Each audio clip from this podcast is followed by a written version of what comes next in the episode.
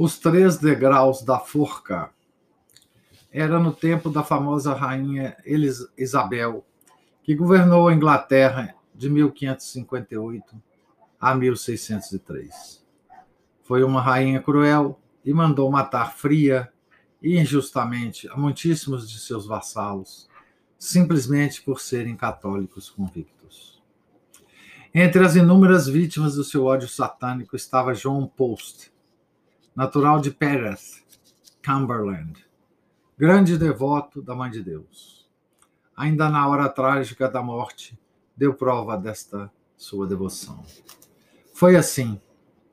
Ao ser conduzido à forca, em presença de inúmeros espectadores, ajoelhou-se no primeiro degrau da forca e rezou em voz alta. O anjo do Senhor anunciou a Maria e ela concebeu do Espírito Santo. E rezou logo em seguida uma Ave Maria. Subiu depois ao segundo degrau e rezou com voz forte: Eis aqui a escrava do Senhor. Faça-se em mim segundo a vossa palavra. E rezou outra Ave Maria. Subiu, enfim, ao terceiro degrau, que era o último do cadafalso.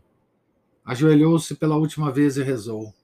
E o Verbo de Deus fez homem e habitou entre nós. Rezou a terceira Ave Maria, encomendando-se fervorosamente a Nossa Senhora.